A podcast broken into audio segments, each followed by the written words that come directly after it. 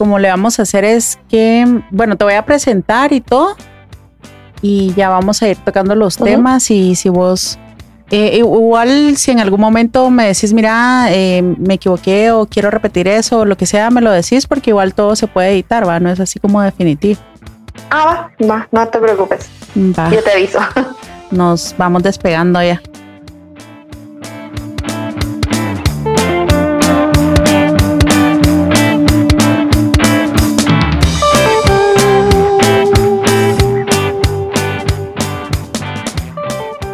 Le doy la bienvenida el día de hoy a una amiga. Ya ambas llevamos un proceso de maternidad eh, en distintas etapas, quizás. Cada semana y cada etapa es bien diferente para, para cada uno de los bebés. Y pues el día de hoy le doy la bienvenida. Estoy súper feliz de tenerla acá con nosotras. La bienvenida para mi amiga Débora Poggio, más conocida como la Devs. ¿Cómo estás, Devs? Bien, gracias. ¿Y tú? Fresto, fresto. Ay, sí. ¿Verdad? Mira, Ay, gracias por, por pensar en mí. Realmente siento yo que acá en Guatemala nos falta bastante, bastante en cuanto mm, a salud mental y poder platicar de las cosas que a nosotros no nos parecen como muy, muy perfectas ante las demás personas, ¿verdad? Entonces, creo que la maternidad por lo menos en, aquí en Guatemala, se basa más en mostrar como las perfecciones que puedes tener o las cosas muy positivas o las cosas positivas que hacen tus hijos, ¿verdad? Eso lo mostramos con mucha facilidad, pero realmente decidirse a hablar de ciertos temas que para nosotros pensamos que estamos solas en ello o que tal vez estamos fallando como mamás o que somos muy diferentes, así como bien extraterrestres, nos, no las decimos mucho, ¿verdad? Y, y, tú sos una persona que es súper transparente, súper abierta en, en, ambas facetas, ¿verdad? Tanto las, las que todo el mundo muestra como las que no mostramos muy seguido, ¿verdad? Entonces me parece perfecto y la persona idónea para hablar de este tema el día de hoy. Sí, es que la verdad, yo siento que yo he vivido, o sea, yo tengo 32 años y yo tuve mi bebé a los 30, entonces la verdad para mí la maternidad fue lo que yo viví con mi abuelita, con mi mamá y con las amigas, mamás que yo conocí durante el tiempo ya de grande y todo, entonces, y yo veía muchas cosas así como, como tú decís, o sea, yo siento que eh, en Guatemala la maternidad es mostrar solo la perfección y todo, y lo bonito, y sí es bonito, pero también tiene sus altibajos y, y yo siento que la maternidad aquí en Guatemala no es honesta. Es tan hermoso ser mamá, pero es tan cansado. Yo nunca, nunca imaginé que fuera tan cansado, tan, tan depresivo, tan triste a veces, tan, no sé, tan hermoso, tan que es un viaje prácticamente, ¿verdad? Es un viaje, es una aventura. Entonces, eh, para mí todo eso fue como un golpe y, y, yo no lo quería ver así como, y desde mi embarazo yo dije, no, yo no voy a mostrar, ay, sí, qué perfecto. No, y yo decía, mis amigas que no son mamás van a decir, ay, es que es tan hermoso. No, prepárate, amiga, porque este es un viaje que no tiene vuelta atrás y, y, no es como lo pintan. Y, lo decía mi mejor amiga, ¿te acordás cuando éramos chiquitas y nos poníamos almohadas bajo la panza y decíamos, qué bonito me voy a ver? No, eso no es así. Te sentís horrible. Ajá. Sí, nada que ver con la almohada. no si fuera tan ligera como la almohada. Ah, sí, sí, es un mundo completamente aparte y el cual muy pocas personas realmente son transparentes y, y no, no es como culpar porque realmente eh, no sé si, si te pasaba, pero las, las mamás de uno, las abuelas, qué sé yo, estaban muy acostumbradas a este hecho de decir la ropa sucia se lava en casa, ¿verdad? Que nadie sepa de tus cosas, que nadie se entere que tienes algún problema. Todo tiene que ser este retrato familiar perfecto y todo está perfecto en la casa, no hay ningún problema. Y creo que por eso mismo es que estamos acostumbrados o mal acostumbrados a no hablar de esas cosas que no son tan bonitas, que son mil cosas, pues es adaptarse a ese estilo de vida y a esa, a esa nueva vida que tenés que, que desde formar desde tu vientre hasta formarle el carácter, pues como mamá te estás adaptando a ese nuevo personaje en el que te estás convirtiendo para alguien más, ¿verdad? Si querés, pues para entrar más en detalle, nos puedes contar un poco sobre ti, así como cómo inició tu proceso de embarazo.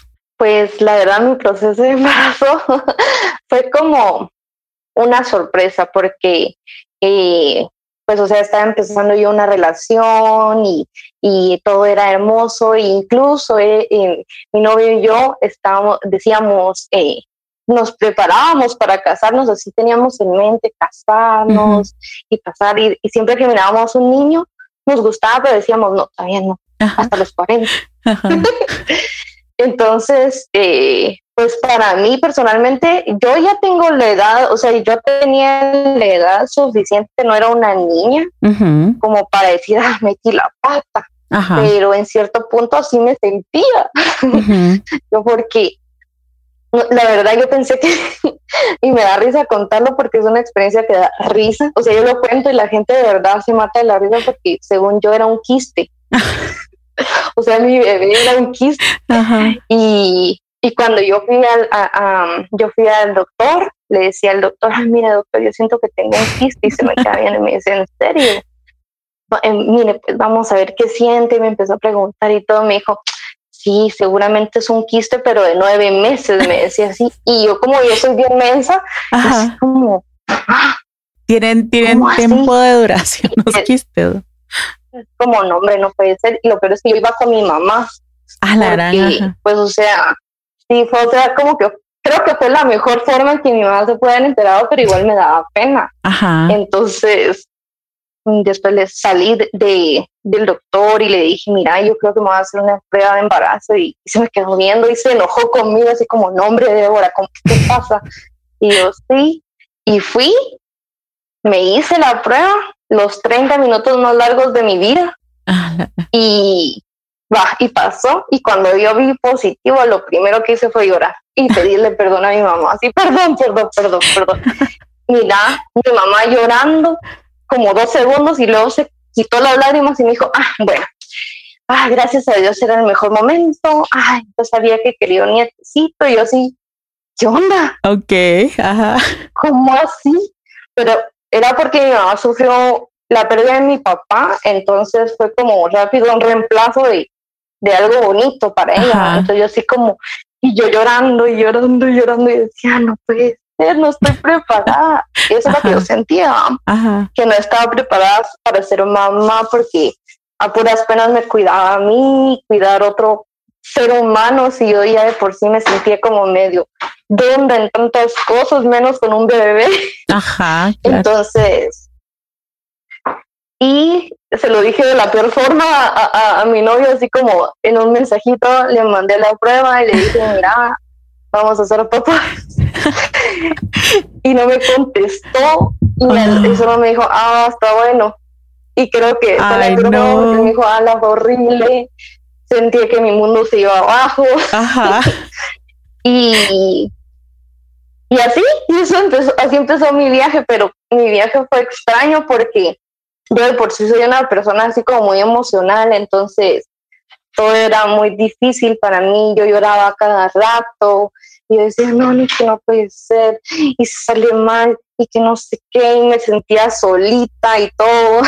Ajá. Entonces, o sea, por el hecho de que tal vez yo, como tú decías, nosotros crecimos bajo la tutela de nuestras mamás, que todo perfecto, y yo vengo de una familia evangélica, te imaginas, mi mamá yo pensé que me iba a dar el grito en el cielo y que si no, ya está contenta, me contó todo el mundo, pero por, por mi edad, eh, por mi edad, no sí. otra cosa.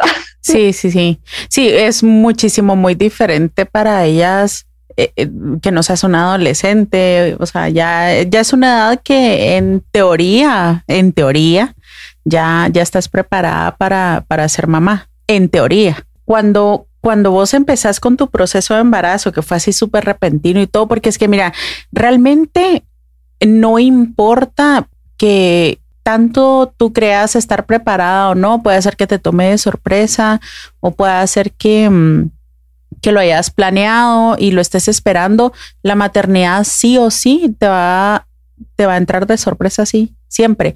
No, nunca te vas a preparar lo suficiente ni leyendo el millón de libros, ni viendo el millón de películas, puedes ver eh, pues un que, la puntita del iceberg de la maternidad, pero en realidad yo creo que nada ni nadie nunca está preparado. Y sabes que yo hablaba, digamos, unos meses antes de, de mi embarazo, yo hablaba con una persona que ya tenía una niña como de tres años y yo les preguntaba a esta pareja, ¿verdad? Les decía, miren, ¿y ustedes cómo supieron cuándo iba a ser el, el momento idóneo para ustedes tener a su hijo? Ellos ya tenían, creo que como tres años de estar casados. Y me decían, mira, nunca te vas a, nunca vas a estar preparada, nunca. Así, cuando, cuando quedes embarazada, vas a iniciar en eso y te vas a dar cuenta que jamás vas a estar preparada. No importa la edad que tengas. Obviamente hay ciertas circunstancias que son mejores. Por ejemplo, tú ya tenés cierta madurez emocional, eh, eh pues sabes valerte por ti misma, tenés un trabajo o tenés cierta estabilidad, no sé, es, es pues bastante la diferencia entre alguien que es adolescente y realmente no sabe ni qué hacer con la vida, pero siempre, siempre te va a tomar de sorpresa, nunca nadie te va a preparar para eso, incluso eh, yo me, yo me hice cargo de mis dos hermanos desde muy pequeña porque yo era la mayor, entonces típico que te toca que cuidar a los chiquitos, ¿verdad? Y te digo que habiendo cuidado a dos de mis hermanos desde pequeñitos, ni siquiera eso me preparó a mí para el proceso de maternidad de, de mí, ¿me entendés? De, ya no le los bebés de alguien más, ¿verdad? Pero cuando tú ya empezaste en este proceso, en estos meses, me decís que fue muchísimos altibajos emocionales. Eh, ¿qué, ¿Qué pensabas? ¿Tenías ataques de ansiedad? ¿Había algo que, que, tenías constantemente en tu cabeza? ¿O qué tipo de pensamientos manejabas durante esos meses de embarazo? Mira, yo eh, ya viéndolo así desde ya saliendo de ese momento Y, y pues ya gracias a Dios a mí mis estudios porque yo, yo estoy estudiando psicología y parte de lo que eh, pues yo quisiera mucho ayudar es sobre la maternidad porque yo no sabía que existían diferentes tipos de mamás. Eh, ¿A qué me refiero? Es, digamos, está la mamá soltera, la mamá casada, la mamá después del, bebé se casó, la mamá que no quería ser mamá, eh, la mamá eh, ausente, porque incluso hay mamá ausente, o sea, ese tipo de mamás. Eh, yo, yo no lo conocía y lo conocí hasta ahorita, que estoy empezando como a investigar y todo, porque me quiero como, me gusta mucho ese tema, ¿verdad? Para ayudar, porque como tú decís, o sea, nosotros eh, estuvimos en un mundo solas prácticamente, yo estuve en ese proceso sola, entonces eh, en, ese, en ese caso no quiero que nadie lo sufra. Eso es lo que yo pensé, lo que pasa es que yo estuve eh, pues empezando una relación, a pesar de que él, chica, es hermoso conmigo desde el principio. Pues yo tuve muy malas relaciones anteriormente, entonces todo eso a mí me afectaba. Entonces, eh, de pensar de que tal vez, como yo estaba soltera, él también, yo creciendo la panza, entonces yo sentía que él ya no me iba a querer. Ajá. Entonces, por el hecho de la baja autoestima que te da, porque, o sea, cuando uno tiene un bebé, eh, yo sé que tú investigaste, entonces la mente de la madre cambia. Ah, o sea, de, verdad nuestra mente, nuestro cerebro se hace más pequeño, y todo se va haciendo más pequeño para que quepa el bebé. Entonces todo eso va haciendo un cambio total. Entonces nuestra forma de ser cambia. Yo me puse súper mega celosa, súper mega enojada, me deprimía y, y, yo lloraba mucho, mucho, mucho porque decía, ay no, mi bebé no va a tener papá, ah, no, no puede ser. y eso era lo que yo pensaba, ¿verdad? Era, yo pensaba mucho en mi bebé y en mí, o sea, yo decía, ah, él va a crecer sin papá y qué voy a hacer yo, yo crecí con mis dos papás, porque vino esto al mundo si yo no voy a darle un papá y así, ¿verdad?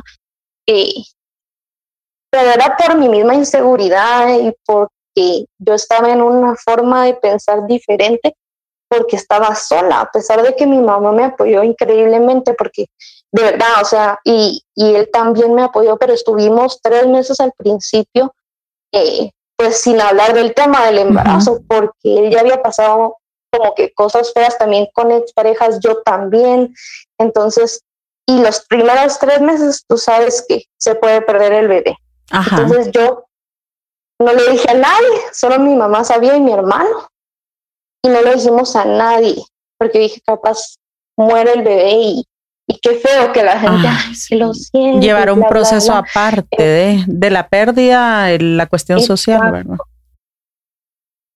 Sí, entonces, eh, pues esos tres meses no hablábamos del tema, éramos solo novios, tranquilos, sin ningún pesar de eso, pero para mí me carcomió porque yo, yo tenía cambios. Entonces, me sentía completamente sola en ese sentido y, y, es normal, pues, porque, porque estás embarazada.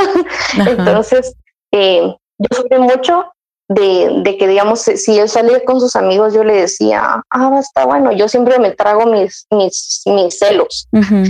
Y él me regañaba, entonces yo me traía mis celos y, me la pasaba llorando toda la noche. Y mi mamá, no, hombre, tranquila, él está tranquilo con Mi mamá, que nunca defendió a ningún niño, defendiéndolo a él, él es un buen muchacho, él te ama mucho. No, yo lo voy a dejar, decía yo. Yo no quiero estar con él porque él me va a hacer algo y prefiero yo irme y bla, bla, bla, bla. Y al día siguiente, como si yo nunca hubiera pensado eso, hola mi amor, ¿cómo estás? O sea, fue un gran cambio. Esos tres meses yo sufrí mucho, pero por el hecho de pensar en, en esas cosas, ¿verdad? Ala, pero cada quien en, en, su, en su momento de embarazo, eh, ya que son circunstancias muy diferentes, pues, ¿qué te digo? etapas de tu vida muy diferentes también igual hay, hay pensamientos recurrentes que tenemos todas, ¿verdad? Aunque sean diferentes eh, inclinaciones para tu pensamiento, es decir, si por la misma, mm, eh, ¿qué sería? Inseguridad, tal vez, el tipo de relación que llevabas, como era el principio de una relación, que es donde supuestamente te estás conociendo todavía y estás en la etapa de novios y todo, imagínate qué fuerte empezar con ese proceso del embarazo, ¿verdad? Igual, por ejemplo, en mi caso, yo ya tenía dos años y algo de, haberme casado, pero aún así, en mi mente pasaban millones de cosas, millones, así. Eh, tal vez no era el, ah, la gran, no sé, mi novio, qué está haciendo, no sé, eh, pero eran cuestiones más emocionales mías de pensar, ¿qué, ¿qué, voy a hacer yo después de que nazca el bebé? Como mi, mi temor era como que mi personalidad o yo misma me fuera a desvanecer y como que ya no fuera a tener una personalidad yo, sino solo iba a ser como la mamá de alguien, ¿me entendés? Que ahora, ya después... Eso me pasó a mí, pero ya... Pero, si te das cuenta... Eso me pasó a mí, pero ya después. Pero igual, o sea, cualquier otra persona hubiera dicho, mano, pero si eso era lo que vos querías y pues ya estabas en una relación eh, formal y todo, pues ya era como el camino que vos estabas buscando porque te vas a poner a pensar en bobadas que no vienen al caso, pero lo que tú decís, y eso es algo muy importante que, tenemos que recalcar, los cambios que se dan en, a nivel cerebral eh, en una persona que está embarazada. Porque no, desde ahí, desde los cambios hormonales, es, los químicos que está segregando tu cerebro empiezan a transformar tu personalidad, ¿verdad? O sea, ya, ya sos una persona muchísimo más sensible. Lo que yo le cuento a todo el mundo, por ejemplo, antes de mi embarazo, ponete yo llorar como una película en la vida, ¿me entendés? O sea, jamás así el llanto por una película así y cuestiones tristes de que algún niño le pasaba algo en una película, algo así, o sea, X, X total.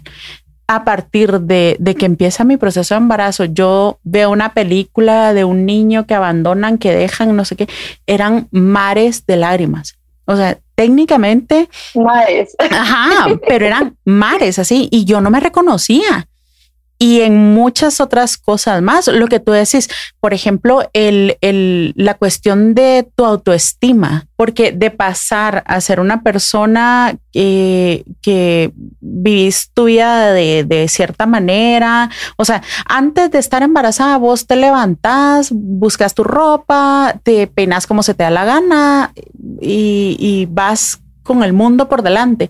Y obviamente tenés tus inseguridades y ciertas cosas que tal vez no te gustan, pero están dentro del margen que vos has tal vez liado toda tu vida con ello. Pero acá te empieza, te empieza a crecer la panza, eh, la piel ya no se te ve igual, el cabello no se te ve igual. Eh, eh, o sea, son todo este tipo de transformaciones físicas que no, no te, o sea, te esperas porque obviamente sabes que te va a crecer la panza, pero no te esperas ese sentimiento que vas a tener al verte al espejo. Eh, yo recuerdo hace unos días que, que estábamos platicando sobre las fotos del embarazo. Y de verdad, yo tomarme fotos, fueron muy pocas fotos las que yo me tomé, y la, la única sesión que ya tuve fue porque ya yo me quedaban como dos, tres semanas para, para tener al bebé. Y dije yo, no, no puede ser que yo no tenga ni siquiera un recuerdo eh, de, de, mi proceso de embarazo. O sea, sí tenía algunas fotos, pero te digo, nada que se me viera completamente el cuerpo. ¿Qué te digo yo? Yo poner el, un trípode ahí, tomarme fotos nunca. ¿Verdad? Hasta ese momento de, la sesión. Y te juro que yo cuando la fotógrafa me mandó la sesión de fotos, yo fue así como a la madre. No puedo creer que así me vea. Ajá. ajá. Y sabes qué fue lo que yo pensé. te mirabas hermosa. Gracias. Pero mira, te lo prometo que yo lo único que pensé fue, bueno, ahí están las fotos, y las guardo en una carpeta y en algún momento de mi vida las voy a imprimir y las voy a volver a ver y me voy a sentir bien, pero ahorita no quiero ni verlas. Así. Entonces, imagínate. Mira, mi proceso fue extraño. Ajá. Pero yo siento que varía de cada personalidad mucho, mucho, mucho, porque, pues, o sea, recuérdate que cada una somos distintas, ¿verdad? Entonces, eh, como tú decís, o sea, el proceso del cambio de una mujer soltera, independiente, que trabaja, porque así era yo, o sea, yo en mi proceso, yo incluso eh, antes de eso quería emprender mi propia empresa y todo, yo había renunciado a mi trabajo, hasta así te, te, lo digo, yo renuncié a mi trabajo porque iba a empezar a hacer una empresa con una amiga y todo, Ah, pero ya sabes, quise jugar a la emprendedora y no me funcionó, pero yo estaba en otro proceso totalmente distinta con, de mi vida, o sea, lo menos que yo tenía en mi mente era un bebé.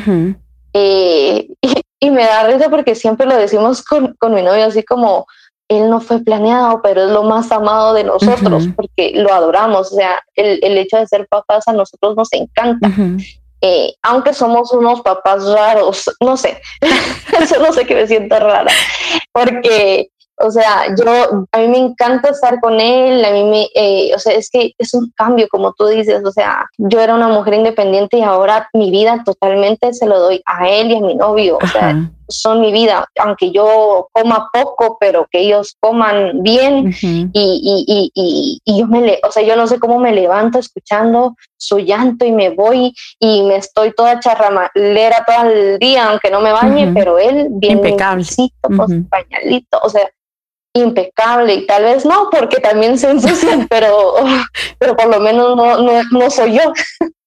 pero o sea, es distinto, o sea, ser mamá literalmente es dejar de ser egoísta contigo por un tiempo, porque yo considero que también tú tienes que tener tu tiempo como tú me lo has dicho muchas veces, ¿verdad? De no tomarte tu tiempo, uno también es un individuo, pero yo lo que más miro es, ya lo voy a hacer cuando él sea un poco más grande o me estoy un tiempo en la noche, digamos, ahorita mi tiempo es paz, solo, solo viene, solo viene mi novio y es como, ay, al fin, o sea, ya sé que por lo menos si quiero ir al baño, puedo ir con la puerta cerrada y él está ahí viéndolo, o sea, eso es mi paz, porque cuando no está es como, y lo peor es que mi bebé a mí me adora, pero me mira como, ay, ahí viene mi mami, la que hace relajo y jugamos y manchamos y todo y con mi novio es una paz andante, así se acuestan a ver tele y yo así, ¿cuándo? ¿Cuándo se va a acostar conmigo a ver tele? Él quiere estar corriendo y no sé, un montón. Pero como yo te digo, o sea, y lo mío fue diferente porque mi personalidad, yo siempre he sido muy desconfiada y muy, muy de que, ay, no, es que estoy gordita. Yo siempre he sido gordita. Ajá pues estaba que muy gordita, que no sé qué, que mis exes siempre me lo decían, ay no, es que estás muy gordita. Ay, pero qué horror también, los ex así, también, su madre. Sí, o sea, ahí era el problema era yo. yo siempre buscaba un niño malo. no, pero, o sea, él venía y decía, no, si tú estás perfecta. Incluso ahorita que sí me engordé de verdad, me dicen, no, si tú estás hermosa, me encantas así como estás. Y, me molesta y todo, que me agarra y que no sé qué, que las llantitas, pero molestando, o sea, es diferente. no es como, ay, no, qué asco, que no sé. O sea, es totalmente distinto y creo que eso eso ayudó bastante, porque obviamente no vas a estar con los mismos hombres con los que estuviste, no se comparan. Pero creo que, eh, como te digo, o sea, ahí en ese entonces, como estábamos conociéndonos y, a pesar de que nos enamoramos brutalmente, porque fue como un golpe así, de que me enamoré grueso y estoy más enamorada ahora, entonces es como, no sé, es, es diferente. Entonces mi proceso, después de los tres meses que estuve yo silenciando mi embarazo, ya cuando lo tomé a cabo, fue totalmente distinto el cambio así, porque, o sea, los tres meses pasaron, supimos que el bebé seguía vivo, entonces le contamos a su mamá, su mamá me odió por toda la eternidad en ese momento. ¿En serio? Incluso dije, no voy a volver a ir a tu casa. Ay, fue horrible, porque yo la adoraba y ella a mí. Yo llegaba y, salíamos a comer y, el cafecito Así que nos poníamos a chismear. Entonces era cuando ella supo, creo que ella fue, ella me odió, o sea, en ese momento me odió y, y, fue muy difícil para mí porque yo la adoro, yo la quiero mucho.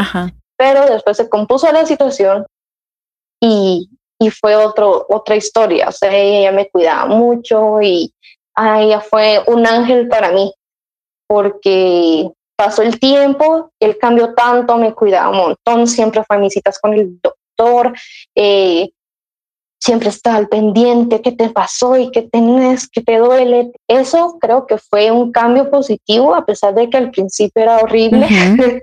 pero eso me ayudó bastante con mi autoestima, tal vez sí iba engordando, pero no me sentía tan mal. Entonces mi visión era, ay, estoy cansada, me siento puro pavo relleno con el montón de cremas encima. Y luego me fui a vivir a la casa de mi suegra. Entonces ella fue mi otra mamá. O sea, los primeros tres meses fueron los peores emocionalmente, digamos. Sí, para mí fueron horribles. Ya después estuvo así como, ah, sí, cansado. Y, no era lo que me mentalizaba, así como en las películas, como decís tú, que, ay, ya se miraban así brillando y, que se podían poner hasta tacones. sí, no.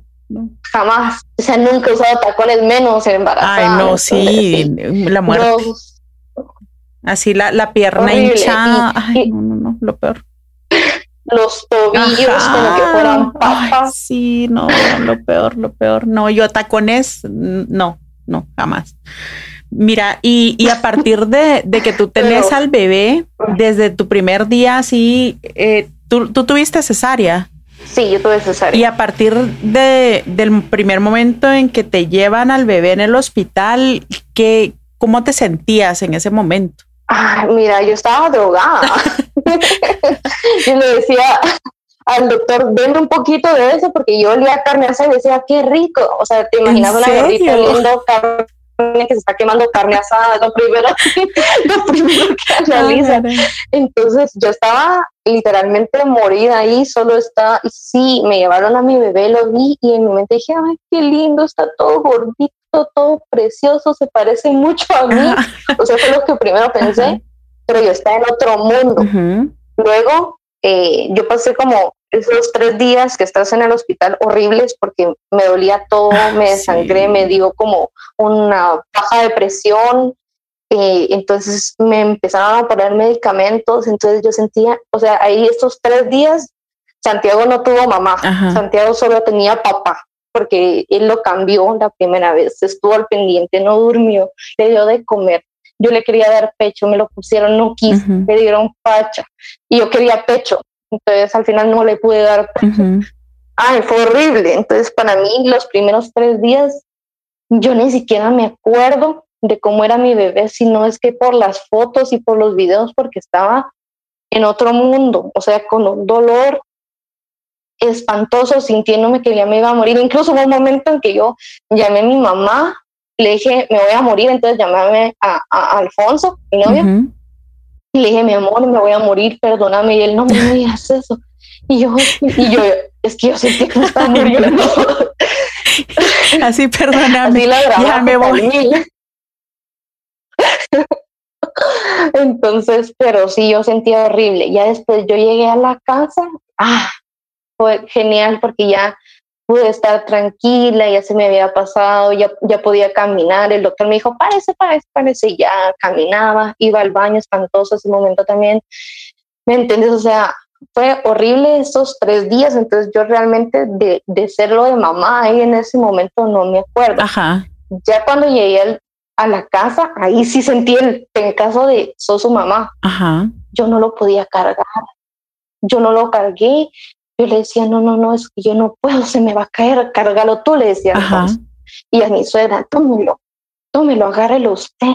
No, pero es que tú le tenés que dar de comer. No, no, no, no, no póngame almohadas y, y con yo no lo podía cargar, yo sentía que se me iba a caer porque yo no, yo no tuve hermanitos chiquitos como tú, y aunque aparentemente eso dicen que ayudan, no es cierto, como tú me dices, yo no tuve sobrinitos pequeños, ajá, o sea, totalmente cero bebés, entonces era como, no, no sé qué hacer, y el bebé llorando porque tenía cólicos, y yo llorando porque no sabía qué hacer, o sea, fue un caos. Pero mi suegra, como te digo, fue un ángel porque me decía, no, no, no, no, no, parece, agárrelo usted, y me lo dio a mí, y yo así como, no, cargalo, mira, que no sé qué. Y, yo me enamoré del bebé, pero, pero estaba así como medio aguadona y, y, decía, no, no, no, es que no puede ser, o sea, ¿qué hago? Y estaba al pendiente. Y, y así, y Alfonso también. Entonces, la verdad, ahí para mí, mi ayuda fue Alfonso y mi suegra. Entonces, en esos momentos yo lo único que sentía era confusión confusión totalmente de saber qué hacer, qué le hago, cómo sé que está bien, cómo sé que no se murió, murió porque tanto de la uno lee de la muerte ah, de, la muerte con así. Entonces cada rato viendo. Ala, sí, sí, sí. Igual el, cuando ya te vas a dormir con ellos los primeros días es súper difícil. Sabes que yo lo que me ponía a pensar en ese, en ese lapso de tiempo que, que lo que tú dices, yo tenía el apoyo de Cristian, pero éramos solo Cristian y yo. No, no tenía apoyo de nadie más. Mi mamá vino de visita unos días, pero mm, no sé, recuerdo que estuvo como un fin de semana acá, luego se fue y después el proceso lo vivimos solo Cristian y yo. Cristian pidió eh, permiso en el trabajo como tres, no, dos semanas creo que le dieron de permiso a él para estar conmigo y de ahí en adelante, yo todo eso lo viví solita. Él se iba a trabajar y ya yo me quedaba resolviendo qué tenía que hacer con, con, la bebé. Y ya cuando él venía, pues ya era un alivio porque ya él se encargaba de absolutamente todo.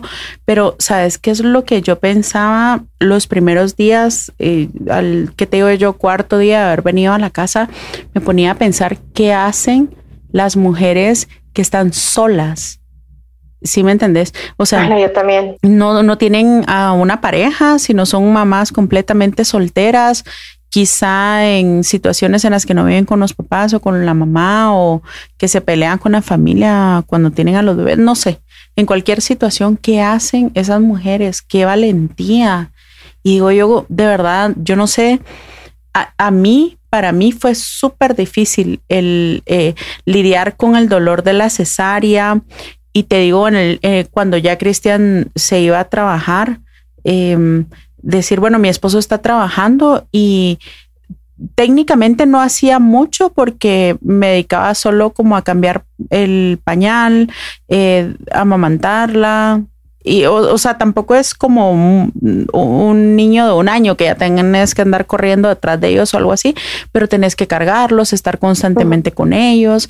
Y me recuerdo que yo lo que hacía era, me quedaba en la cama y con ella así acostada, ¿me entendés? Así dándole de comer y luego cambiándole los pañales. A mí mi cesárea sí fue súper dolorosísima, no sé por qué.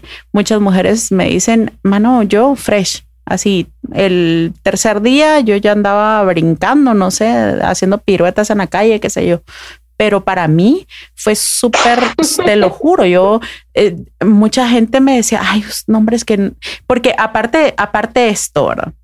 Que es algo que creo que sí es muy importante tocar y es que la experiencia que tiene una mujer es completamente diferente a la que tiene otra mujer.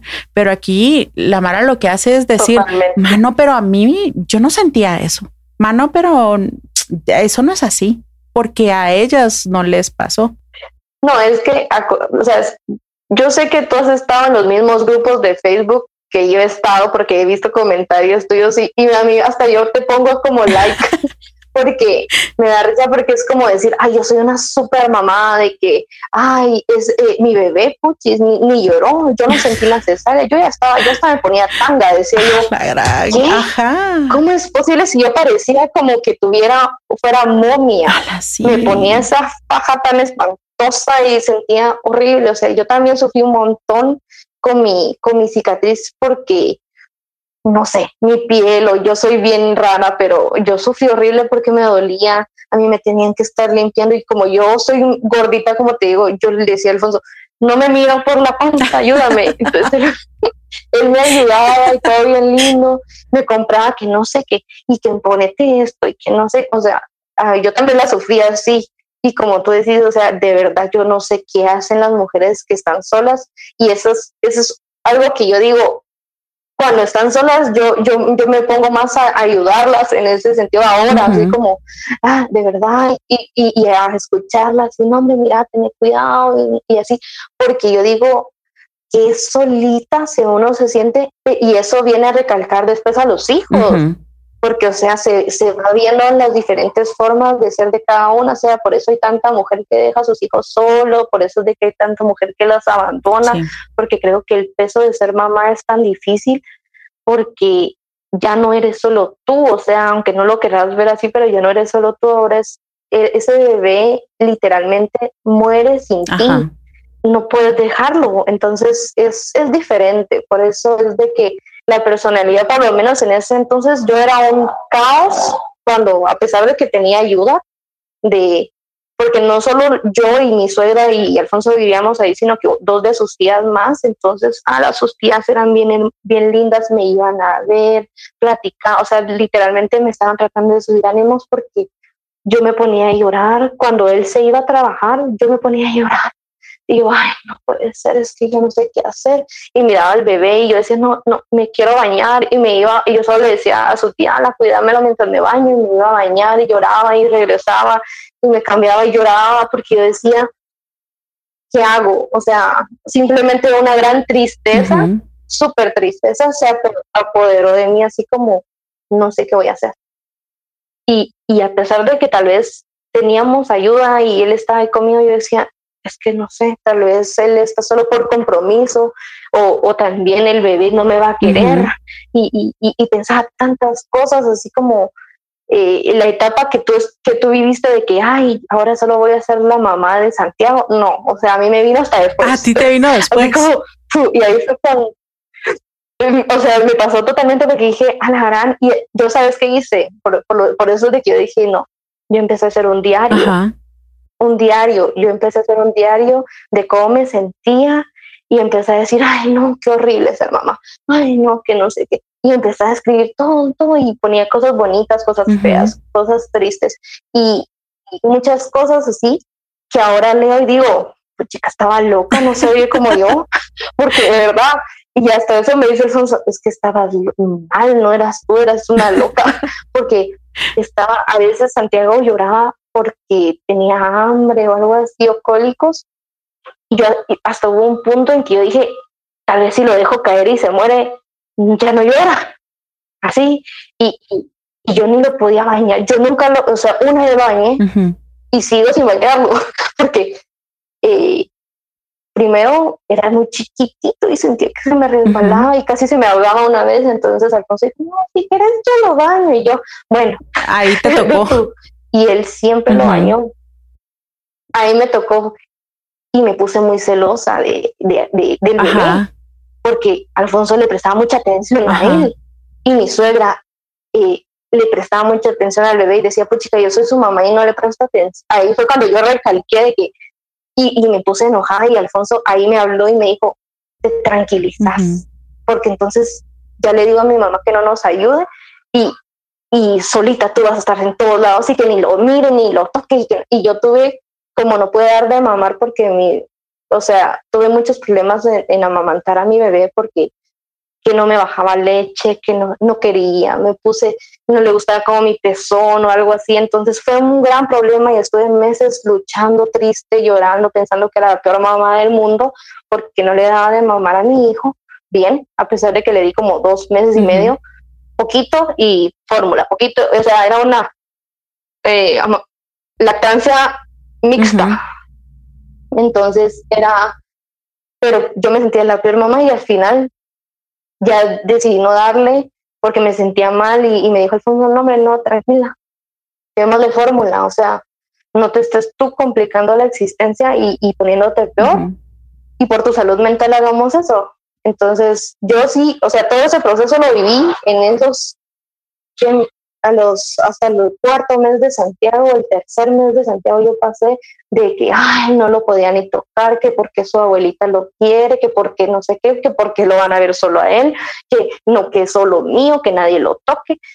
O sea, era una mezcla de emociones tan abrupta que yo sabía que a mí me había dado o que yo tenía en ese entonces algo malo yo.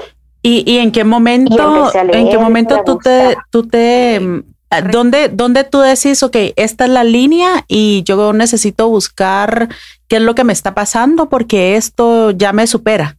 Mira, yo lo vi como, mm, o sea, yo siempre me he hecho como introspectiva, ¿verdad? Entonces yo decía, no, a ver qué síntomas tengo, por qué me siento tan mal, porque tú sabes que la depresión postparto puede comenzar en cualquier momento dentro de los primeros años de, dar un bebé, o sea, puede ser incluso después del año y te viene una depresión.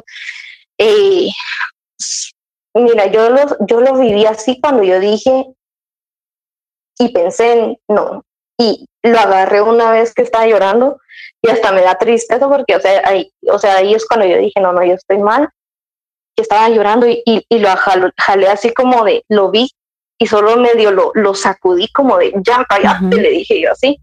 Pero cuando yo, mira, yo, yo vi eso, dije, no, no, no, no. Y entonces le empecé a besar y le dije que me perdonara y, le, y, me, y llorando y perdón y nunca más lo volví a hacer. Pero yo dije, no, no, no, le estoy agarrando un cierto odio al bebé y eso no es posible. Entonces fue cuando yo le hablé mucho a, a, Alfonso y le decía, mira, no me siento bien, no, sí, yo me he dado cuenta que estás mal. O sea, de verdad, la comunicación con él para mí fue, él me devuelve al, al, al mundo real. A veces me lo dice bonito y a veces me lo dice como que me hubiera paqueteado. como, nombre, no seas mesa. Si yo llegué al punto de depresión por querer pensar en que no quería que mi bebé estuviera vivo o yo que estuviera vivo, porque nunca fue que yo quisiera morirme, pero sí hubo un tiempo que lo pensé tal vez, eh, tal vez sí fue depresión postparto a pesar de que yo nunca llegué con alguien profesional así como, mira, ayúdame. Aunque le hablé a mi mejor amiga y ella es psicóloga y a su mamá y ella también es psicóloga. Entonces ella me empezaron a decir, no, hombre, tranquila, relájate, ser mamá. Y uh, me empezaron a decir un montón de cosas que me también me llevaron a la realidad de, de verdad, de mira, de verdad, tranquila, todo esto es normal. Y entonces, pero cuando llega un límite de que tú ya estás atentando hacia una vida o poniéndola en riesgo, siento que ahí es cuando tú te das cuenta que es una depresión o un baby blue muy, muy, muy, elevado. Fuerte. Y, y, la mayoría de mujeres se, se ven en, esta, e, en este cambio tan fuerte solas. Eh, y, y no solas eh, de que tú estés solita en una casa y viendo qué haces. O sea, puedes estar rodeada de personas, pero no están pasando por ese mismo proceso y por lo cual no te pueden entender. Entonces, antes eh, en las tribus se atendía a una mujer que acababa de tener a su bebé, se atendía por el resto de las mujeres, ¿verdad? Y ese, y ese proceso de acompañamiento es es súper importante para una mujer, aunque no, aunque no sea físicamente, pero el hecho de saber que hay más mujeres que están pasando por lo mismo, que acaban de pasar por lo mismo o que han tenido esa experiencia, creo que te, que te da cierta tranquilidad y cierta paz. Pero antes de eso, de, de tú hablarlo, comunicarlo y saber que muchas más mujeres tienen ese problema, te sentís completamente solo, aislado, eh, tu vida se transforma completamente, tu cuerpo se transforma, tu cerebro se transforma. Y todo esto es bien confuso, ¿verdad? Yo antes de, ser mamá veía en las noticias mujeres que dejaban abandonados a sus hijos eh, y eso se ve mucho acá en Guatemala, que los dejan tirados en las calles o en una iglesia o qué sé yo.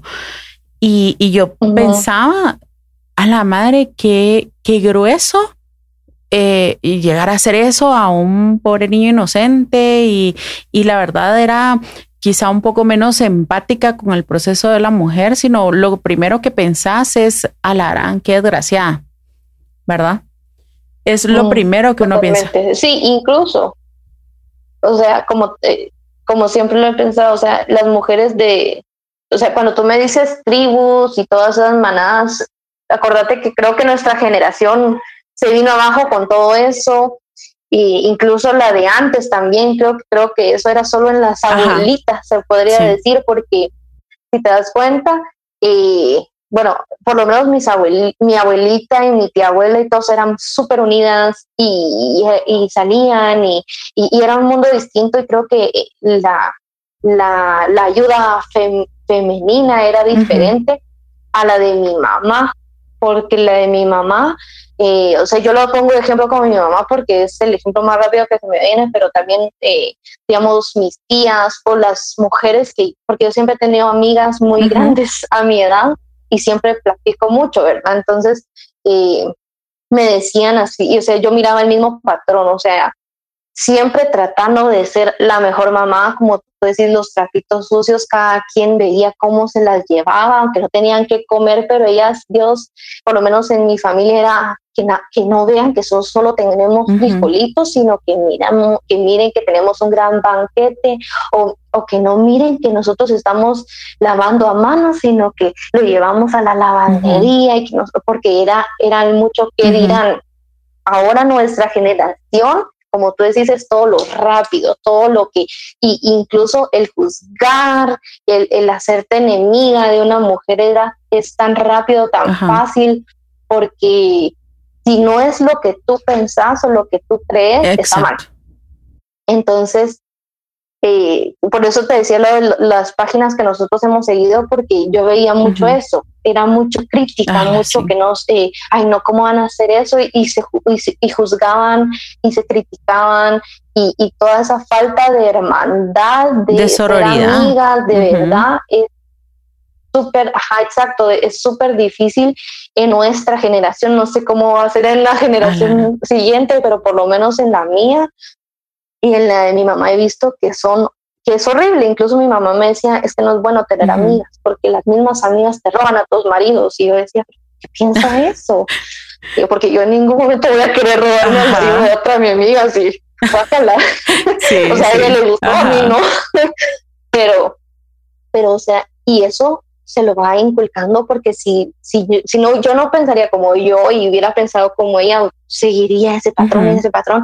Entonces, por eso cuando, cuando yo te hablaba a ti o le hablaba a, a, las otras chicas de los grupos y todo, o sea, de verdad, yo, yo nunca he tenido como esas buenas amigas que tú decís así como, más ahora siendo mamá, y no las buscaba, pero y si tenía una o dos era suficiente porque no era, no era necesario, pero ya siendo mamá, como tú decís, estando sola en un proceso nuevo, te sentís tan sola a pesar de que hay tanta gente, porque aunque yo le pueda decir a mi mamá, mira, tengo este problema, ella no me va a contestar como yo quisiera o como tal vez la ayuda, porque el, el que dirán, yo digo las cosas también así que, ay, no, mucha, ya no aguanto, Santiago está haciendo mucho berrinche le decís a otras mamás, ay no, tu hijo hace berrinche. El, mío, nunca hace nada. O sea, yo lo pongo a hacer su Montessori y, y, está bien que haga su Montessori porque yo también quisiera hacerlo y medio lo hago, pero igual me hace berrinche, ¿me entiendes? O sea, juzgan, critican, te hacen sentir de menos, te hacen sentir sola y eso es lo que no hay que hacer. Y, y, la poca ayuda que tanto tú y yo y todas las otras mamás tratamos de dar, es distinta, o sea, es ser una mamá honesta, es ser de verdad una maternidad honesta, no sin, sin, o sea, clara, sin, sin nada que juzgar ni nada, y eso siempre se los he dicho a todas mis amigas, yo no te juzgo si tú le das chetos a tu hijo, o sea, yo no le doy, pero si tú quieres darle chetos, dale chetos, si tú quieres darle, qué sé yo, café, porque mujeres que le dan café a sus bebés, si tú le quieres dar café a tu bebé de dos años, dale café, pero te recomiendo que es bueno, porque pero si tú quieres, dale, o sea, yo no lo es tu maternidad, tú la vives como tú piensas que es correcto, porque al final del cabo la responsabilidad de esa vida es tuya. Si todas se ponen en ese plan de decir, yo solo te voy a mostrar la perfección que yo tengo, o solo los momentos buenos, o eh, lo que tú decís, mostrar hijos perfectos que no existen, ninguno somos perfectos, solo nos lleva a aislarnos más a nosotras mismas, ¿verdad? Porque yo fui tal vez del, o sea, mis amigas están divididas en las que tuvieron hijos y ya están un poco grandes y las que no han tenido hijos, ¿verdad? Pero no tengo amigas eh, muy próximas que tengan hijos al, eh, al mismo tiempo que, que yo. Ponete, yo las maternidades de ellas las desconozco completamente. Tengo amigas que tienen hijos de 11 años, de 8 años, 5. Entonces ya están como muy adelantadas en eso y ellas a mí jamás en la vida me dijeron nunca nada de esto que estamos hablando. O sea, yo eh, nunca me enteré si alguna le dio una depresión, si, o tal vez porque yo estaba en una etapa diferente en mi vida, en donde yo solo andaba de party o saliendo o qué sé yo. Pero nunca ninguna de ellas se acercó a mí a decirme, mira, yo me siento mal o platicar nada de esto, ¿verdad? Sino lo máximo que, que sabías de su maternidad, ah, sí, ya tuvo el bebé y ahí está bien y ya camina, ya come, ya va al cole, ya y ya, ahí, ahí moría toda la plática acerca de sus hijos. Y, y las que no han tenido hijos, pues no tienen ni la menor idea, ¿me entendés? Porque todos tenemos etapas en nuestra vida que, que es diferente a la que está pasando, que fue una plática que tuvimos, yo no sé si te acuerdas, pero tuvimos una plática así con las mamás de nuestro grupo. O sea, yo no le voy a estar hablando de mis problemas con, maritales o maternales a mi amiga soltera porque ella me está contando de lo maravilloso que es el, el hombre que acaba de conocer, porque nosotros no tuvimos una escuela de mamás, o sea, de verdad de decir, bueno, eh, en, en, el colegio te puedes imaginar, si en el colegio te vienen y te dicen todas las barbaridades que uno de mamá vive, creo que una de mamá nunca va a querer ser mamá. Pero siento que por lo menos tener, e, e, es importante que las personas sepan Em, ¿cuál, ¿cuál es el proceso en el que vas a vivir para prepararte un cacho emocionalmente, ¿va? Y si, por ejemplo, aunque no estés planeando tener un hijo, por lo menos ya tenés una idea ¿me entendés? De qué te puede pasar, de cómo te puedes sentir y, y, que ya no te agarre tan de sorpresa, porque yo me recuerdo, yo a partir de los, eh, quizás estaba dentro de los tres meses de haber tenido a mi hija, eh, yo me recuerdo que salió una noticia que en Estados Unidos de una chava que saliendo del hospital se llevó a su hijo o hija, no me acuerdo qué era, y lo tiró por la ventana del carro en el, en el freeway. Y la noticia se hizo súper famosa. Y yo tenía, te lo juro, como eh, tenía antes de tres meses de haber tenido a la bebé porque todavía tenía la licencia del trabajo. Entonces yo me recuerdo que yo vi esa noticia y para mí fue súper impactante. Por, o sea, primero me puse a llorar porque te digo, en la etapa en la que lloras por todo. Segundo, entendí a la mamá cosa que en la vida me había pasado cruzar por la mente, yo entender que hiciera una barbaridad así, pero entendí, obviamente no deja de ser choqueante y aberrante y lo que querrás, porque qué grueso la persona que te tenga que proteger es la que te está haciendo daño, ¿verdad? Y pero como que el hecho de llevar el proceso de maternidad es como cuando te pones los lentes, ¿verdad? Que antes mirabas borroso, pero te pones los lentes y ya alcanzas a leer las letritas. Y eso me pasó porque dije yo, a la madre, ¿te imaginas lo que tuvo que haber pasado por la mente de esa chava en ese momento que decía agarrar al bebé y tirarlo por la ventana del carro? Y ahí en, eh, y en ese momento yo dije, la entiendo, o sea, la, entiendo realmente porque esto es grueso. Yo recuerdo que, que igual yo me sentía súper sola, yo me sentía re mal y, y cabal eh, eh, de uno de los libros que empecé a buscar, la, la chava esta hablaba y decía que ella llegó con el esposo, que ella tenía como cuatro meses de haber tenido al bebé. Ella se acercó al esposo y le dijo, mira, yo no puedo quedarme con el bebé más sola y necesito que me cerres todas las ventanas porque cada vez que llora mi pensamiento es tirarlo por la ventana. Imagínate llegar a ese punto llegar a ese punto en el que tú tenés que salvarte a vos misma y a tu hijo y decirle a alguien, porque no es, no es fácil llegar y admitir, mira, eh, tengo esta idea en mi mente, ayúdame, ¿va? Porque para nadie es fácil. Y, todavía llegar... No, y te imaginas que en Guatemala, que es tan, eh, tan, la salud mental no es algo que priorizan nadie en Guatemala, o sea, de verdad está alguien solo que de verdad sea culto, que diga, es por salud, de verdad ir al psicólogo, por lo menos para ver cómo estoy, eh, eso es diferente, ¿me entiendes? O sea, eh, por cultura eh, y, y, como tú decís, no hay un proceso, pero yo considero, y como tú decís, no se le van a decir a todas las mujeres como porque de verdad no van a querer tener hijos, porque es un proceso muy difícil y no a cualquiera se le da. De verdad, no, no cualquiera tiene ese, ese sentimiento que tú decís, tú creciste, de verdad, tú creciste como mujer siendo mamá, pero no todas las mujeres crecen siendo mamás, todas incluso hasta se hacen más chiquitas porque ven que les falta atención y ahí es cuando vienen y las mamás dejan a sus hijos y se van con otros hombres eh, y, y, hay miles de, ¿me entiendes? O sea, es un proceso distinto para cada mujer. Algo muy bueno sería que cada vez que una mujer esté embarazada, darle un seguimiento psicológico en el hospital donde tú te hayas ido a ver, porque incluso el hecho de saber de que vas a ser mamá es choqueante si tú no lo buscas o incluso como tú me decías, aunque tú lo busques porque es otro mundo. Entonces, en ese momento, eh, ahí parte mucho lo que es el hospital o la gente que te vaya a ayudar, que te dé ese seguimiento y esa ayuda, porque es, como tú decís, o sea, es un problema social. Por eso es de que hay tantas muertes de niños, de mujeres, porque no hay una ayuda para, o sea, si tú buscas de verdad, en Guatemala no hay, incluso en la psicología, la depresión postparto no existe.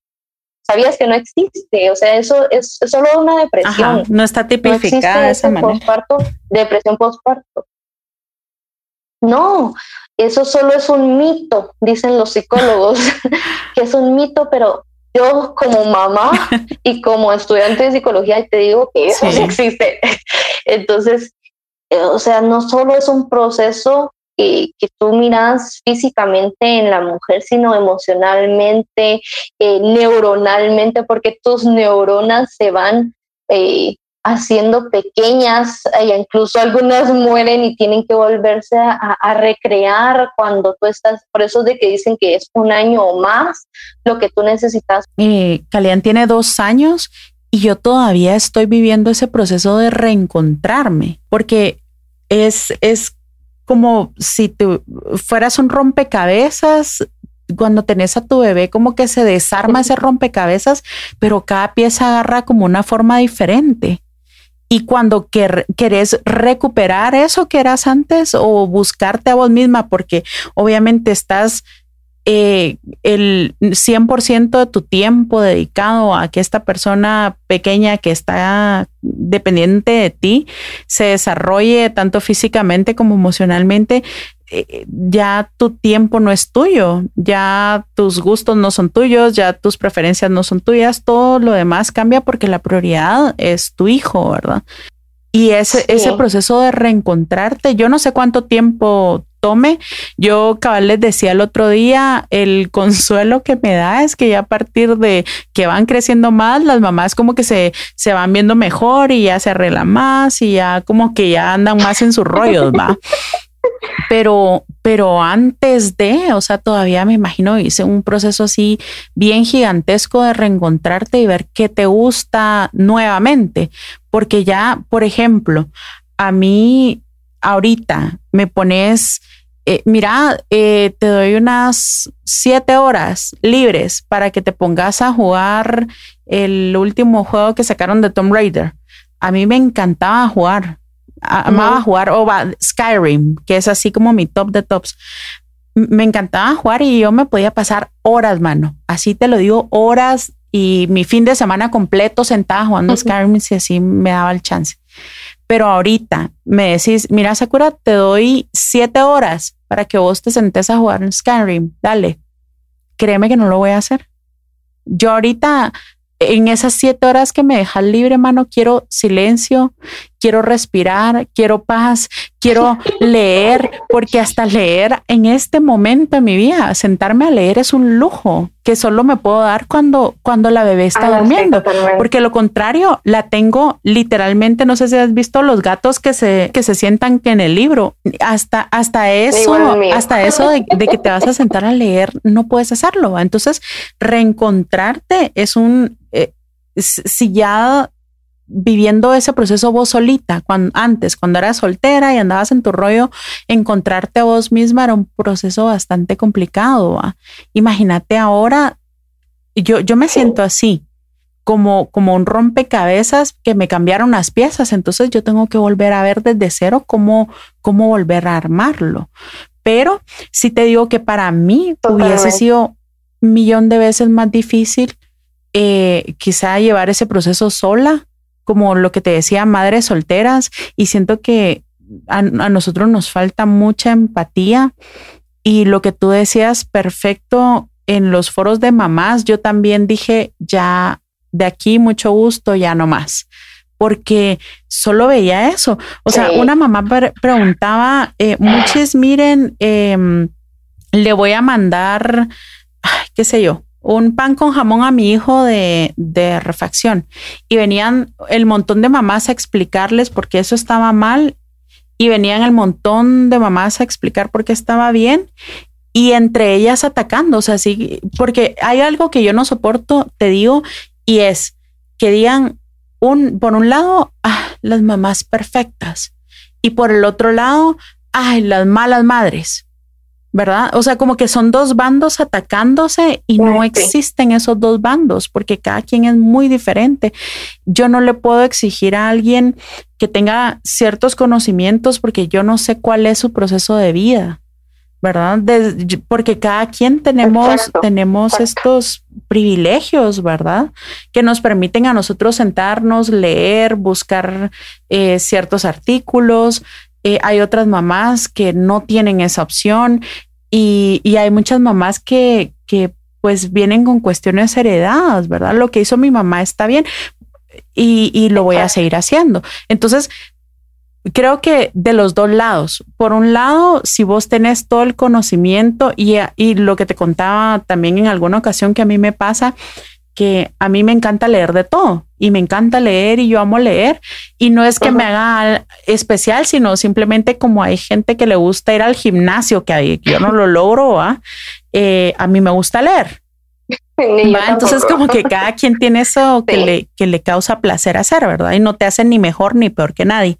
Entonces hay cosas que yo sé y las comparto y muchas mamás lo toman como a la madre, me estás diciendo que yo estoy mal, que lo que yo estoy haciendo está mal. Y por el otro lado, también yo no puedo venir y, y si alguien me viene a dar un consejo de algo que yo probablemente no sabía, no tomármelo como a la madre esta me está criticando, me está diciendo que yo estoy mal, ¿verdad? Sino creo que tenemos que encontrar esa conciliación. ¿Qué pasa también?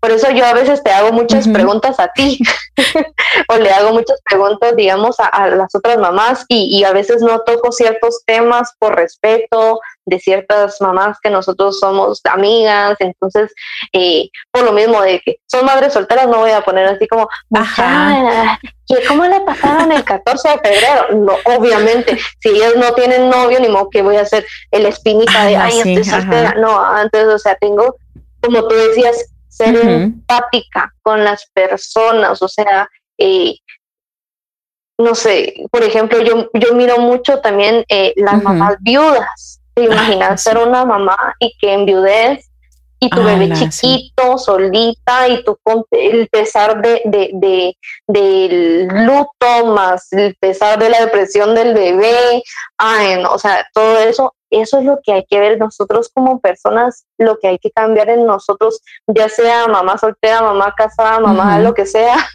es la empatía que tenemos que ser como mujeres, porque en realidad las mujeres nos atacamos mucho. Es tan complejo todo, ser mujeres es tan complejo, o sea, de que nosotros siempre seamos las mejores y, y, aunque sea aplastar a las otras personas, pero que nosotros tengamos la razón, ¿me entiendes? Entonces, ese es el problema que tenemos nosotros como, como mujeres. Entonces, cosa que tenemos que cambiar, porque ya sea que... Eh, que tú no le querrás dar algo a, tu beba o que yo sí le quiera dar algo a mi bebé o que yo le de prohibir hacer algo y tal vez así como no, Santiago no te puedes manchar y tu beba ahí pintando y uy, así, o sea, yo también tengo razón y tú también, o sea, tú le estás dando un toque artístico, yo le estoy dando disciplina de hacerme caso, eso podría verse desde ese punto. Eso es lo malo, que no lo miramos desde el punto de la otra persona, sino que somos egoístas. Entonces, ¿qué hay que hacer? Simplemente dejar de ser egoístas y pensar solo en nosotros y pensar en la demás gente. Yo lo que pensaba era, madre, esto solo le pasa a gente en otros países porque yo no escuchaba a ninguna, lo, que te decía, amigas que ya tenían hijos un poco grandes, que jamás en la vida hubiesen hablado de esto, ¿me entendés? O que jamás en la vida hubiesen puesto a decir, a la madre, mira, yo me deprimía, o yo lloraba mucho, lo que tú decís, o yo tenía muchísimos pensamientos de ansiedad, ninguna, jamás, nunca, ¿me entendés? Y y, nunca me lo, me lo sospeché. Entonces yo decía, bueno, sí, puede que haya algo malo en mí. Y hasta que empecé como mi proceso con, con terapia y de verdad que la psicóloga con la que yo estuve trabajando, eh, Gaby se llama, mira, me cambió la vida. De verdad, yo le agradezco a ella muchísimo todo lo que ella hizo eh, y todo lo que ella me explicó y el mundo que ella abrió en mí, porque yo decía, eh, yo, estoy mal y es que está constantemente tu, la culpa, ¿me entendés? De a la madre, soy la peor nana del mundo, soy lo, estoy haciendo el peor trabajo del mundo. Em, incluso momentos en los que no tenés la paciencia, porque por lo menos eh, mi manera de ver las cosas es, yo estoy en contra tal vez de, de pegarle el pal de gas, ¿va? Al, al bebé o de, de, sí, ajá, de pegarle las nalgas o mira, jalonear, lo que sé yo. Pero hay momentos en los que yo estaba, que ya no quería escuchar un solo llanto y tal vez yo gritaba. Y después de gritarle así como, ya, no, no sé, qué sé yo, qué pasó, no sé, eh, me sentía la peor mamá del mundo. La peor. Así soy una basura, soy, no, yo no merezco tener una hija. Y entonces yo llegaba con Gaby y yo las lágrimas y le decía, soy la peor mamá del mundo. Le pegué una gritada a Calián y, y Gaby me decía, mire, usted tiene derecho a enojarse. Usted tiene derecho a perder el control un momento. Obviamente no vas a poner en riesgo la vida de alguien, ¿verdad? Y si realmente sentís que, que, ya vas a ir a cuchillar a alguien, mano, o sea, pedí ayuda, va. Pero, pero eh, eh, ella me decía, mire, no, no se sienta mal no se sienta mal, o sea, no, tenemos que ser perfectos, no tenemos que estar todo el tiempo alegres, está bien sentir las ganas de, agarrar el carro eh, y, eh, esta es otra cosa, que antes de, empezar con lo de la terapia con, con la psicóloga, yo ya había empezado a trabajar, tal vez Calian tenía unos seis, siete meses y yo salía a medianoche del trabajo y yo lo que hacía eh, porque Cristian se quedaba ya con la bebé en la noche, ¿verdad? No que yo me iba a trabajar y yo salía a medianoche y yo lo que hacía es que agarraba el carro y yo me iba manejando, me iba a la Roosevelt. en alguna ocasión llegué a San Lucas y regresé manejando así de madrugada, porque yo me, daba, no sé, me daba el estrés pensar que me tenía que regresar a la casa porque me sentía asfixiada, ¿me entendés? Me sentía que, que, me iba a volver loca. Bueno, ya me estaba volviendo loca, pero entonces agarraba y, y me iba manejando así. Y si era casi que llegando a la antigua, pues daba la vuelta por ahí. Pero después, cuando yo regresaba, yo me sentía re mal. Yo me sentía re mal. Yo decía algo está mal en mí.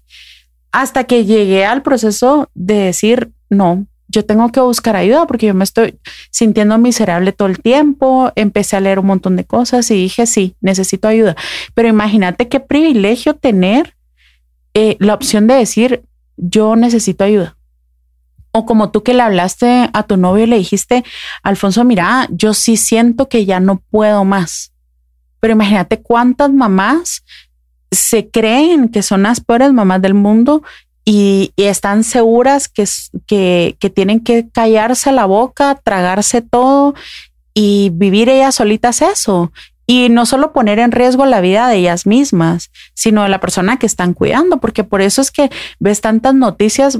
Aquí tal vez no tanto porque todavía mucha Mara vive con sus papás o mucha Mara vive con sus abuelos, tíos, qué sé yo, como que hay más, más eh, unión familiar, va tal vez no se ve tanto, lo que tal vez sí hay bastante es violencia doméstica, pero no tanto como en Estados Unidos, que ves noticias de la mamá vino y ahogó a los tres hijos, o la mamá vino y, mató a sus hijos y los enterró, y o sea, lo que eras así que vos decís, madre, qué grueso pero no las escuchas tal vez tanto porque el, estilo de vida de, ese país es como más solitario, va más cada quien que mire qué, hace. Entonces, a ti lo, lo, que te pasaba era que te ibas así, pero digamos, por lo menos yo, en mi caso, yo siempre me quedé en casa, siempre, siempre, siempre, desde que tuve al bebé, incluso antes, porque como yo no trabajaba, luego quedé embarazada, trabajaba desde casa,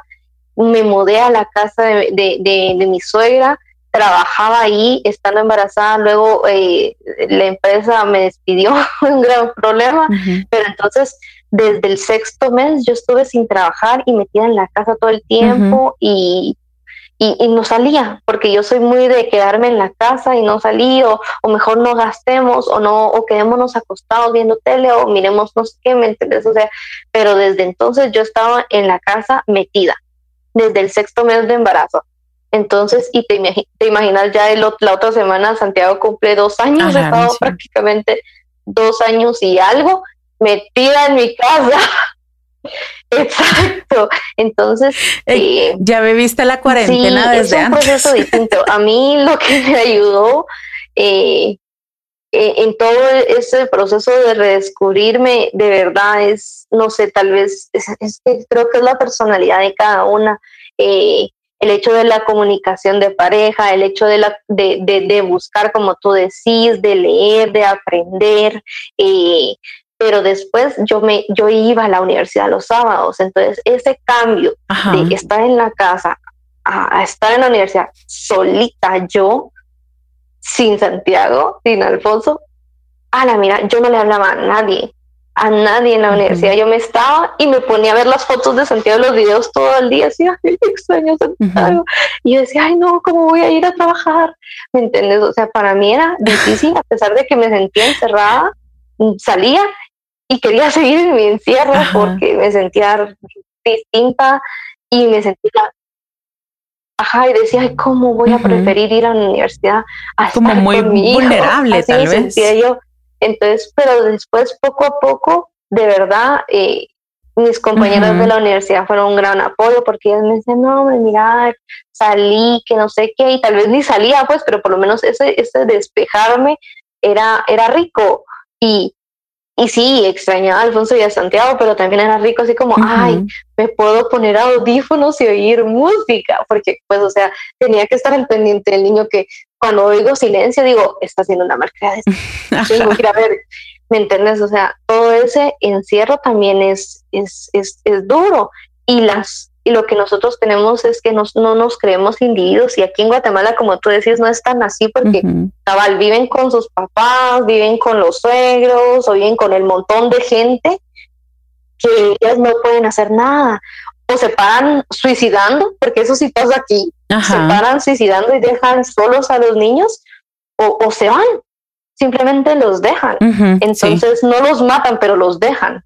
Los abandonan, el que no tengas un apoyo en alguien más, porque tal vez en tu pareja no, por las mamás solteras, las mamás viudas, las mamás que no querían ser mamás, eh, tal vez con otras personas. Y sí, hay muchos grupos, creo que no lo han sabido manejar muy bien las personas que están como en autoridad del grupo o en los hospitales, cosa que, que debería de cambiar. Entonces, eh, y a mí también, sabes que me ayudó bastante el escuchar podcast, porque yo soy mucho de reírme, entonces yo escuchaba chistes de las mamás, que qué le pasaba, que qué le pasaba con la pareja, que qué le pasaba con el bebé, qué es lo que nunca pensé que iba a ser cuando, porque yo nunca pensé ser una mamá así, yo siempre pensé que iba a ser una mamá así toda, ay, no me toquen a mi hijo y, y, toda perfecta, como, como yo veo, así como, pues chicas, les hacen sus, sus bento boxes, así como, ay, de un leoncito y que no sé qué, o sea, a mí me encanta cocinar, pero Santiago, pobrecito, o sea, sí, mucho le va a llevar a su perrito. Pero no le haces esculturas. Y que que gracias a Dios me levanté a hacérselo, porque pobrecito. Pero, o sea, sí, o sea, mm, yo soy mucho de. me meto a ver memes y estoy triste. me meto a ver eh, cosas que me hagan reír, eh, comunicación. Y, les hablo a ustedes, porque también les hablo a ustedes bastante, eh, y me comunico con, con todas las personas que yo, porque mi forma de, de, de, poder quitarme la depresión o quitarme la tristeza es hablando. Y antes no era así antes cuando yo estaba triste, siendo soltera, siendo, siendo independiente, era yo solita en mi cuarto escuchando música y, ah, Dios la pone niña emo, ¿verdad? Entonces ahí solita, yo, así como, tal vez como mamás, no tenemos una plática inteligente todo el tiempo de, de sentarnos y decir, ay, mira, la, la, educación de los niños de tal lado, ya viste las historias de, de África, ¿me entiendes? No, o sea, uno está pensando, pues que tengo que hacer de almuerzo, no descongelé no sé qué cosa. O sea, esos son nuestros pensamientos todo el día. Entonces, a veces cuando, cuando hay, eh, como tú decís, un momento de silencio, decís, ah, qué rico. O puedo dormir hasta las ocho. Ay, qué rico. O sea, es, ¿me entiendes? O sea, es por eso de que creo, considero que como mamás nos tenemos que dar, no todas, no criticar, Sí, es que, mira, al final son conductas que traemos arrastrando desde muchísimas generaciones atrás, son conductas que aprendimos desde que fuimos pequeñas, nos condicionaron de esa manera de ver a las otras mujeres quizá como tus rivales o como si yo me veo mejor, eh, y no físicamente, pues, sino si, si yo me veo más cabrona, más pilas, más bonita, más lo que querrás, Em, gano, ¿verdad? Y que aquellas se miren peor. Entonces, el problema del ataque entre las mujeres, pero también creo que a través de la educación y como tú decís, con esta herramienta de los podcasts, que siendo mamá vos la puedes poner en el fondo y le estás escuchando mientras estás haciendo todo el montón de cosas de la casa, eh, tocar estos temas eh, con esa accesibilidad que tenemos de comunicación ahora, creo que es importante para que nosotras empecemos a reaprender cómo Em, cómo ser mujeres, ¿verdad? Cómo la otra no es competencia para mí, cómo ayudarnos entre nosotras y, empoderarnos eh, en, eso tan desconocido que es la maternidad, porque a la larga sí es muy natural en nosotras parir un hijo, pero no en, en, el tiempo en el que vivimos y no en las circunstancias en las que estamos, ¿verdad? Entonces, para mm, para ir terminando y aterrizando, no sé si te gustaría, ¿qué te gustaría comunicarle a alguien allá afuera? Digamos, si tú le pudieras hablar a Débora con cuatro meses de tener a su bebé y que se siente perdida, sola, que no sabe ni qué hacer y cómo seguir adelante, ¿qué, qué le dirías vos? ¿Qué, ¿Qué te gustaría comunicar? Creo que me diría lo vas a hacer bien, vas a tener a un bebé maravilloso que te adora y, lo estás haciendo bien, solo ten paciencia contigo misma y, y ámate más. Así me diría yo, ámate más y, y ten paciencia contigo porque poco a poco lo vas a hacer y no estás sola. Eso me diría yo. Perfecto, Débora, mira, te agradezco un montón. De verdad que estuvo buenísimo el chambre, mira, extendido. y pues te digo, no sabes lo que a nosotros las mujeres nos cuesta y esperemos que poco a poco vayamos rompiendo esa, esa capita hermética que, que muchas mujeres se han puesto. Y gracias por venir a exponer tu, tu proceso, por venir a exponer las cosas oscuras y las cosas positivas que tuviste durante ese tiempo. A muchísimas personas les va a ayudar, a muchísimas mujeres que están en el proceso de ser mamá, que van a ser mamá o están recién pasando em, ese proceso de maternidad, les va a servir un montón. Espero también que pues todas hablemos. Ese sería el mensaje que me encantaría darles, que todas hablemos que cuando sintamos que ya no podemos más, que estamos haciéndolo muy mal, que busquemos ayuda. Al, ahí sí que a la persona que, que vos puedas confiarle que no estás bien, te acerques a hacerlo. Yo entiendo que pues nuestras mamás a veces no pueden comprenderlo del, del, todo lo que nosotros estamos pasando o ellas están acostumbradas a, a una maternidad diferente donde les dijeron, mira, cállate, dale gracias a Dios por todo lo que tenés y ya. Pero nosotras podemos ir cambiando poco a poco, una a una, y, y redescubriendo que, que todas pasamos por lo mismo en situaciones y circunstancias diferentes, pero al final de cuentas eh, llegamos a un a un punto en el que nos encontramos todas en el mismo proceso y podemos seguir adelante solas. Exacto. No, y gracias a ti por, por hablar conmigo y todo, porque la verdad que, que también me gusta ayudar a, a esas mamás, la verdad, a todas las mamás que, que, porque este mundo de la maternidad es tan complejo, tan hermoso, que yo la verdad soy tan feliz, pero cuesta, la felicidad no es gratis y no es fácil. Gracias, Débora. Entonces eh, te dejo para que vayas a descansar. Gracias. Gracias por estar acá, ¿oíste? Y nos seguimos hablando igual. Ahí está bueno. Gracias. Un abrazo.